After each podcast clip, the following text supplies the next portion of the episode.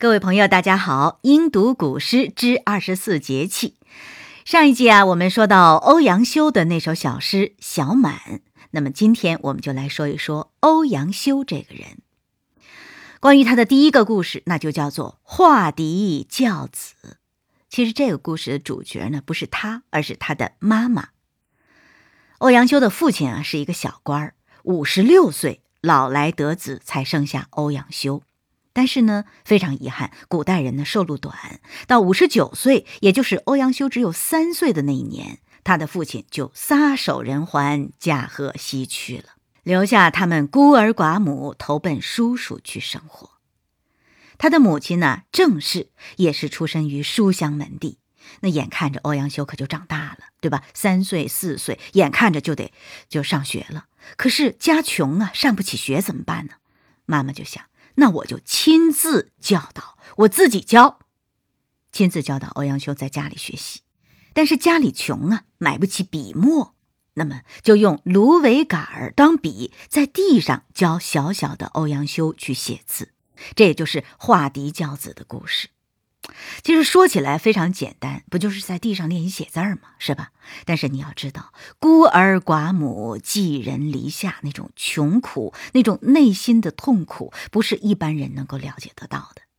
那时候家里非常的穷，欧阳修呢就把借来的书抄下来，然后自己背下来。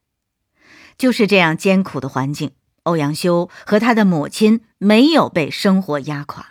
没有说说我为了活下去，我不念书了，我出去打工吧，是吧？我能赚几个钱是几个钱。要是那样目光短浅的话，中国历史、中国文学史就被改写了。这一对坚毅的母子啊，成就了中国历史上最著名的勤奋的故事。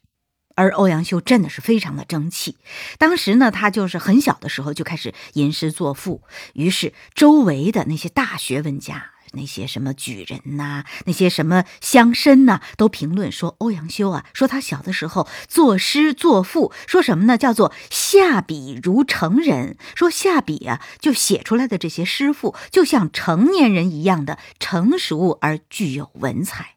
当地人都说这是一个神童，是一个奇童，说以后啊必有重名，也就是一定有大出息。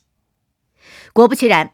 后来啊，欧阳修就告别了他的家乡，到北宋都城是哪儿？是东京汴梁，也就是现在我们的河南开封，参加了开封府国子监的考试，获得了广文馆试的第一名。这个第一名呢，称为监员。接着参加国学解释，那依旧是第一名。这个第一名呢，叫做解元，它是个解释的解，在这里读解，叫做解元。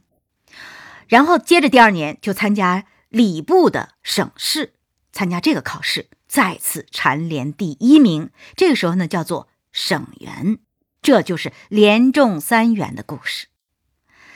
那连中三元之后啊，欧阳修那是意气风发，周围的人对他呢是非常的敬服，他自己呢也有那么一点点的骄傲，哎，有一点傲视天下举子之意，孤独求败了，说，哎，我怎么这么厉害呀？是不是谁能比我强？于是，在公元一零三零年，那个时候，欧阳修二十三岁。参加由当时北宋皇帝宋仁宗亲自主持的殿试，哎，在这个天子的大殿上举行考试，天子要进行问答等等，依然发挥的非常的出色。大家都说这估计就状元了，是吧？但是呢，历史就是这样啊，它有很多的偶然性。当时担任主考官的是谁呀？是著名的大文人晏殊啊。晏殊后来回忆，他说：“欧阳修啊，交卷的时候，哎，出考场洋洋自得，颇为自负，那小胸脯舔的是吧？那晏老师就觉得说，这个年轻人呐，有一点过于骄傲自满，目中无人了。如果再次让他夺魁，他已经是连中三元，是吧？那天下都有名，那京城里头一听说欧阳修来了，那么人人挑大拇指，是不是？”但是这个年轻人有一点过于的锐气外露，于是呢，本着对年轻人的警示和爱护，有意呀给他打了一个低分就说我要挫一挫他的锐气。于是那一年，欧阳修呢是以第十四名的成绩位列二甲进士及第。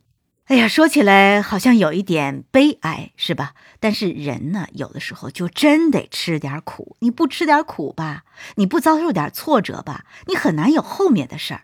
嗯，咱就说当年欧阳修十四名成绩，不过觉得好像也行，因为年轻嘛，二十三岁啊。那真是遥想公瑾当年，小乔出嫁了，雄姿英发。羽扇纶巾，谈笑间，樯橹灰飞烟灭。唉，这是后来苏东坡写的一首《念奴娇·赤壁怀古》里面的著名的句子。我呢，把它借来形容一下当年欧阳修二十三岁的时候，意气风发、春风得意的样子。好，各位朋友，由于时间的关系啊，我们这一集分为上下两集。那么下集呢，也跟随着马上就来了。那到这里还是要跟大家说一句，请您订阅《英读古诗之二十四节气》这个专辑。订阅了之后，一旦有更新，您第一时间就会得到消息。好，接下来让我们继续读诗吧。